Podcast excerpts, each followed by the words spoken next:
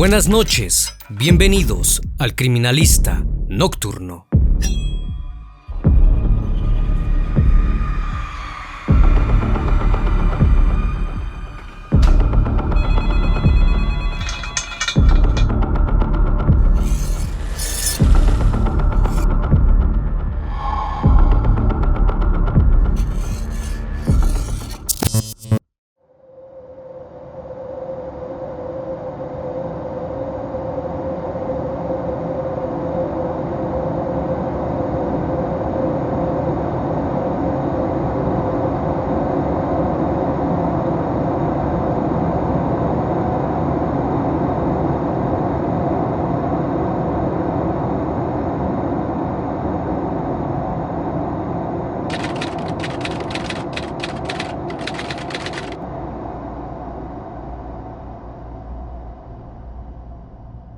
Bolivia El Alto, año 2021.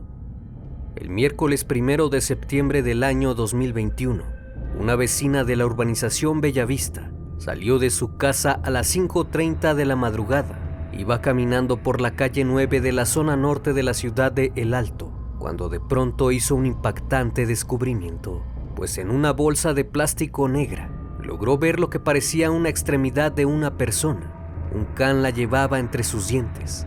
Al acercarse más se dio cuenta que era una pierna. Cuando miró a los alrededores se percató que había muchas más.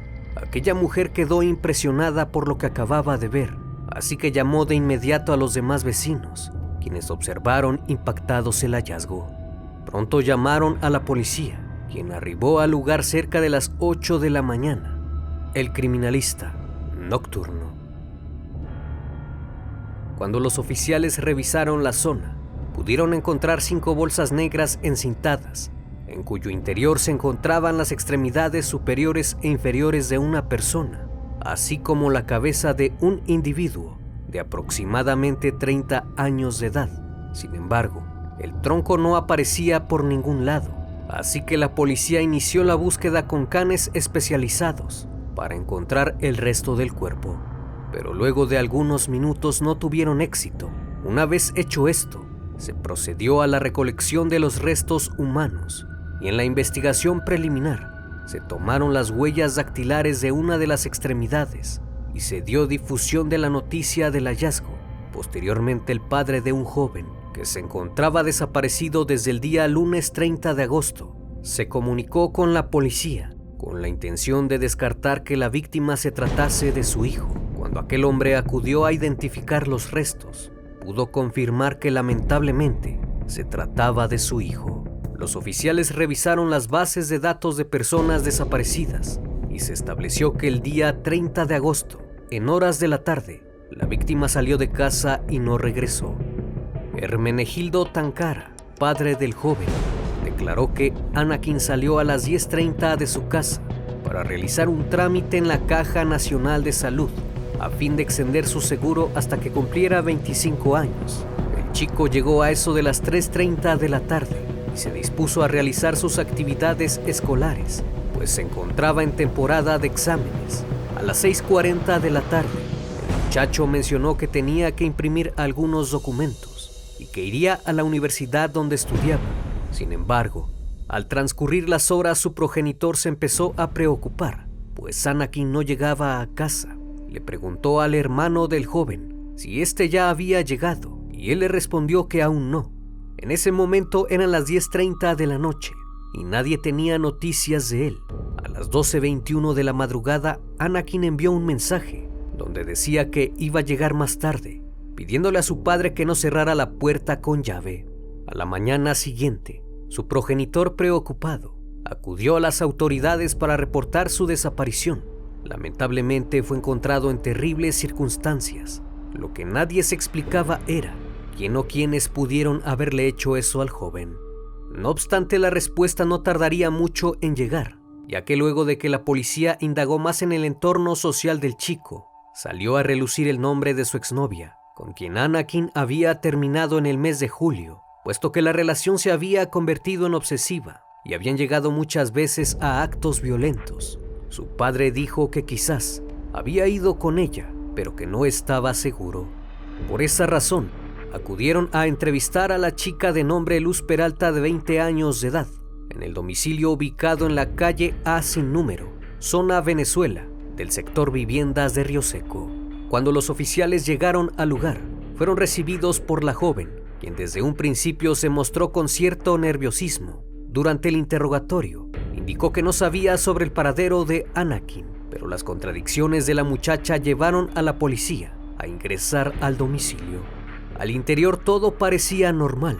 Su actual pareja se encontraba con ella en esos momentos, pero cuando entraron a su habitación, todo cambió, puesto que observaron lo que parecían ser manchas hemáticas en el suelo y un olor extraño. Cuando revisaron más a fondo, encontraron algo aterrador. A un lado de la cama había un canasto para ropa en color azul en su interior albergaba una gran bolsa de plástico negra, envuelta en cinta adhesiva, similar a las bolsas encontradas. Cuando procedieron a abrirla, hallaron un torso humano. Aquello los dejó sin palabras y rápidamente arrestaron a ambos chicos. Luz se encontraba perdida en tiempo y espacio y solo repetía que demonios vestidos de negro cometieron el delito, aunque cuando le preguntaron a su novio Álvaro, este no dudó en decir lo que había pasado. En el lugar lograron incautar un arma blanca que contenía elementos biológicos, una sierra mecánica, así como una alfombra con restos hemáticos, además de unos pantalones, zapatos, cartera y celular al parecer de la víctima. Posteriormente el médico forense dictaminó que el torso y las extremidades encontradas pertenecían al mismo cuerpo ya que los cortes correspondían a las características del mismo. Se pudo determinar en la necropsia que el cuerpo había sido seccionado cuando el joven aún estaba con vida. La causa del fallecimiento se debió a un shock hipovolémico. Sus antebrazos mostraban heridas de defensa, lo cual indicaba que al momento del ataque estaba indefenso. Tenía también una herida punzocortante en el pulmón, otra en el corazón, una en el hígado y una herida cerca de la yugular. La mañana del jueves, la pareja fue presentada ante los medios de comunicación. Luz Peralta de 20 años y Álvaro Paredes de 22 años, estudiante de cocina. Ambos eran acusados de haber asesinado a Ana Quintancara. Inmediatamente llamó sumamente la atención la actitud del joven, pues ante los medios esbozaba una sonrisa en su rostro, como si estuviese orgulloso de lo que había hecho, carente de empatía de algún sentimiento de arrepentimiento por los actos cometidos. Según sus declaraciones preliminares, a eso de las 11 a 12.30 del día lunes, Anakin se encontraba con Luz, su exnovia, tomando bebidas alcohólicas, luego de que habían acordado verse. Posteriormente llegó Álvaro, la actual pareja de la chica, y estuvieron los tres juntos conversando durante un rato, hasta que Tankara le dijo algunas palabras ofensivas que molestaron a Luz.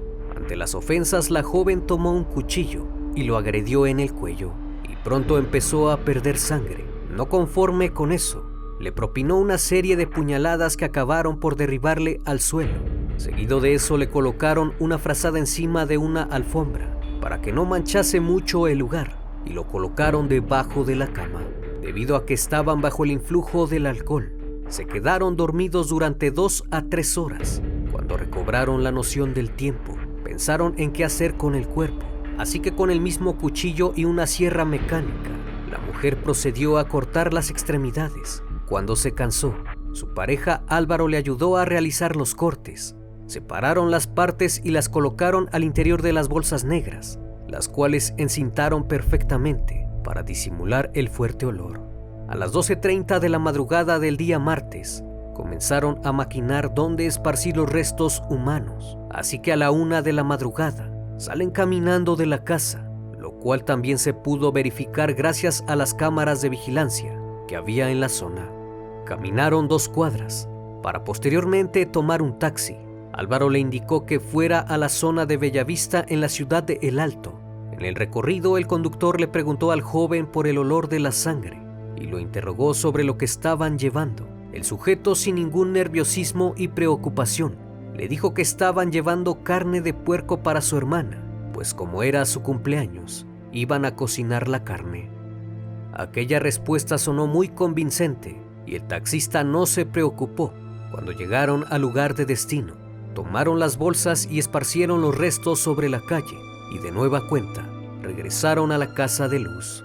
Según las declaraciones del crimen, fue motivado por la bebida, pero los investigadores no pensaban igual, puesto que se preguntaron por qué Ana Quintancara estaba en el domicilio de Luz junto con su novio, si aparentemente ellos ya no tenían ninguna relación. Quizás todo se trataba de un crimen pasional provocado por los celos de Álvaro hacia la víctima. El 3 de septiembre, luego de la audiencia de medidas cautelares realizada en la Fiscalía de la ciudad de El Alto, el juez determinó que ambas personas fueran recluidas. Álvaro a la cárcel de máxima seguridad de Chonchocoro, mientras que Luz al Centro de Orientación Femenina de Miraflores, ambos por un tiempo de seis meses por el asesinato de Ana Quintancara, en espera de su juicio y sentencia. Los oficiales evidenciaron en la misma audiencia que los acusados tienen conductas suicidas y violentas. Además identificaron que ambos tienen el mismo número de cortes autoinfligidos en los brazos, por lo que se presume podrían pertenecer a una pandilla. A esto se le suma que el acusado hizo señales extrañas cuando fue presentado por la policía. Según las investigaciones preliminares, el asesinato se produjo por motivos sentimentales. Álvaro le habría pedido a Luz que como una prueba de amor matara a su exnovio. Esto luego de que se verificó el teléfono de la joven, en donde se pudo encontrar que Luz Peralta marcó entre las 10 y las 11 de la noche, primero a Anakin y posteriormente a su actual novio. Anakin Tancara Suárez era un joven de 22 años se encontraba estudiando el tercer año de la carrera de Derecho en la Universidad Pública El Alto, UPA. El joven era descrito por quienes lo conocían como muy tranquilo y trabajador, ya que se dedicaba a la reparación de celulares para costearse sus estudios y apoyar a sus seres queridos. Estudiaba junto a su padre Hermenegildo la misma carrera. Decía que quería ser abogado para defender a quienes menos tienen. Quería ser la voz de aquellos que siendo inocentes, por alguna razón hayan acabado en un penal. Anakin vivía con su padre y su hermano, luego de que su madre los había abandonado, cuando él y su hermano todavía eran muy pequeños. Desde entonces su padre se había hecho cargo del cuidado y la formación de sus dos hijos, con quienes compartía muchas actividades, como salir de compras, paseos, incluso simplemente salían a caminar por las calles y charlaban un poco. El joven era muy unido a su progenitor y siempre le tenía la confianza de contarle todo. Si salía siempre le avisaba a qué hora regresaría. Tankara era muy empático con los animales y desde Facebook compartía mensajes para concientizar a la población en la protección de los mismos y evitar maltratos. Cuando Anakin y Luz se conocieron, eran una pareja ideal. Les gustaba salir y tomarse fotos en distintos lugares a donde salían en las redes sociales se mostraban como dos jóvenes enamorados, sin prejuicios y toda la vida por delante, pero con el tiempo la relación se volvió muy tóxica y los familiares del joven comenzaron a notar que de vez en cuando el chico regresaba a casa con arañazos en el cuerpo y en el rostro. Esto debido a que se peleaba con su novia Luz. Era una relación de amor y odio a la vez. Cuando la pareja decidió terminar, aparentemente quedó un cierto resentimiento por parte de la muchacha. La víctima y Luz ya habían terminado su relación. Sin embargo, continuaban saliendo pese a que la mujer ya tenía una nueva pareja. Anakin nunca dejó de querer a su exnovia y por ello continuaba frecuentándola. Ambos escribían por WhatsApp y de vez en cuando se veían. Incluso tenían pensado regresar. Sin embargo, ella rehizo su vida y conoció a Álvaro en un restaurante de la avenida Franco Valle de esa urbanización en el Alto donde trabajaba como cocinero. Posteriormente, a finales del año 2020, iniciaron un noviazgo y llevaban ocho meses de relación al momento del hecho. Se ha establecido que por temas pasionales, Anakin aún pretendía a Luz y su nueva pareja se enteró de que continuaban con esa relación amorosa que se veían de vez en cuando. Según las investigaciones, Álvaro le pidió a Luz matar a Anakin como una prueba de amor. Fue entonces que el 30 de agosto, Luz le marcó a la víctima a eso de las 10 de la noche y lo citó en el puente de Sencata. Una vez que se encontraron estuvieron conversando por un rato, pero según ella, de manera sorpresiva apareció Álvaro, su actual pareja, y entre gritos de por medio comenzaron a pelear a golpes. Una vez terminada la pelea, los tres decidieron a manera de hacer las paces ir al domicilio de la chica para arreglar las cosas. Una vez ahí consumieron bebidas alcohólicas, pero de pronto todo se salió de control y en la versión de ella fue Álvaro quien lo atacó y en la versión de él, Luz tomó el cuchillo y fue cuando se produjeron las agresiones. Supuestamente luego del suceso, ambos perdieron la conciencia y cuando despertaron vieron la macabra escena. Entonces Álvaro le preguntó a Luz qué harían ahora. Como estaban asustados comenzaron a cortarlo en partes y planificaron cómo podían deshacerse del cuerpo. Su defensa argumentó que el crimen se pudo generar a partir de un brote psicótico y no de una planificación meticulosa, por una prueba de amor como la fiscalía reiteró en muchas ocasiones. Muy por el contrario, los jóvenes se dejaron llevar por sus impulsos, a modo de que asesinaron a la víctima. Otra hipótesis que se mencionó dentro del caso fue que quizás Luz Peralta quería vengarse de su exnovio por dejarla. Para ello involucró a su actual pareja, quien viceversa a lo dicho anteriormente, fue ella quien le pidió una prueba de amor convincente. Luz Peralta fue descrita por los psicólogos que la examinaron como una persona fría y manipuladora, que siente que las personas son de su propiedad, con una total ausencia de remordimiento. La chica siempre fue una niña mimada dentro de su entorno familiar. Sus padres siempre le proporcionaron todo lo necesario, aunque tiempo después se separaron. Su progenitor es un reconocido abogado en Bolivia ella vivía junto a su madre y su padrastro, además de sus tres hermanastros. Nunca fue víctima de golpes ni maltratos. Aún así era una joven muy agresiva y posesiva, a pesar que demostraba ser tranquila. Sus vecinos de la zona de Río Seco dijeron que Luz se dedicaba a realizar rituales de magia negra en el interior del domicilio.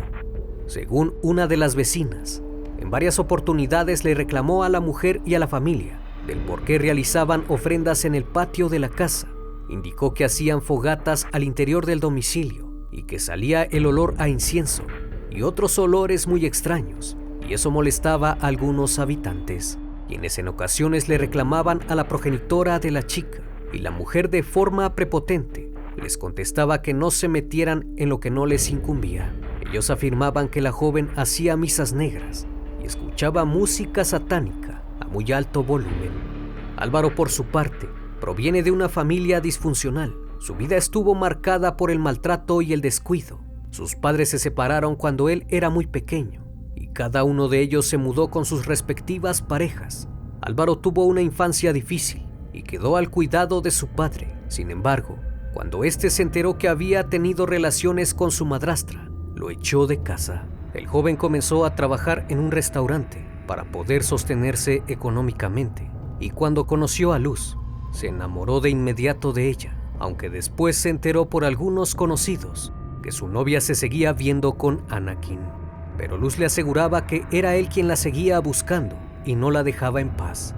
Debido a las declaraciones de ambas partes, aún no se sabe a ciencia cierta quién de los dos jóvenes planeó el ataque, pero debido al hecho, es sabido que se trata de un crimen pasional y todos los indicios indican planificación y frialdad puesto que posteriormente se supo que cuando habían asesinado al joven, la pareja tuvo intimidad y solo esperaron a que pasaran las horas para que la sangre coagulara y pudieran cortar el cuerpo con total libertad y sin manchar el lugar. La abogada de Álvaro ha manifestado que su cliente tiene la intención de asumir toda la responsabilidad del hecho y desea que su novia Luz Peralta salga en libertad o tenga algún beneficio. Asimismo, informó que estaba en la disposición de someterse a un proceso abreviado, ya que no había mucho que defender. Sin embargo, el fiscal del caso manifestó que no era el titular al momento en que la autoridad consultó sobre esa opinión.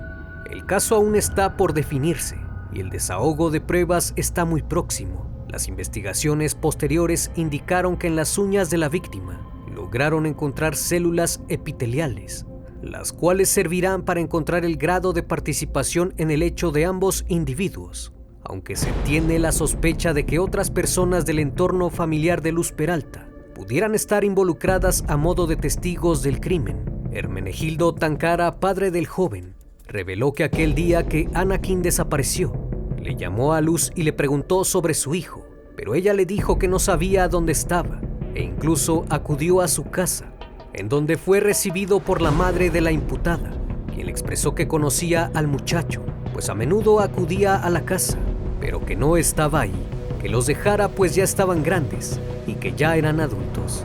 Cuando el progenitor del joven se retiró del domicilio, a los pocos minutos le llamó por teléfono y muy ofendida le dijo que no anduviera diciendo que los chicos eran novios y que le avisara si sabía algo sobre el paradero del joven. Tancara contó que la jovencita fue quien planificó el macabro hecho, incluso con sangre fría. Habló con ella en tres oportunidades, cuando el cuerpo sin vida de su hijo ya estaba cercenado en la habitación. Por esa declaración del padre de la víctima, es que se piensa que algunos familiares de la imputada podrían haber participado como cómplices del asesinato. Ello se sabrá muy pronto, cuando ambos jóvenes sean llevados a juicio. De ser encontrados culpables, podrían alcanzar una pena de 5 a 30 años de prisión, con posibilidad de salir antes de cumplir su condena. Este terrible caso marcó sin duda un hecho histórico en Bolivia, ya que pocas veces se logra ver un suceso con tanta crueldad. Como cada noche agradezco su compañía. Es un gusto estar con ustedes nuevamente. Si aún no estás suscrito y no me sigues por las redes sociales, te invito a que lo hagas y formes parte de esta gran comunidad. Esto es El Criminalista Nocturno. Hasta la próxima emisión. Buenas noches.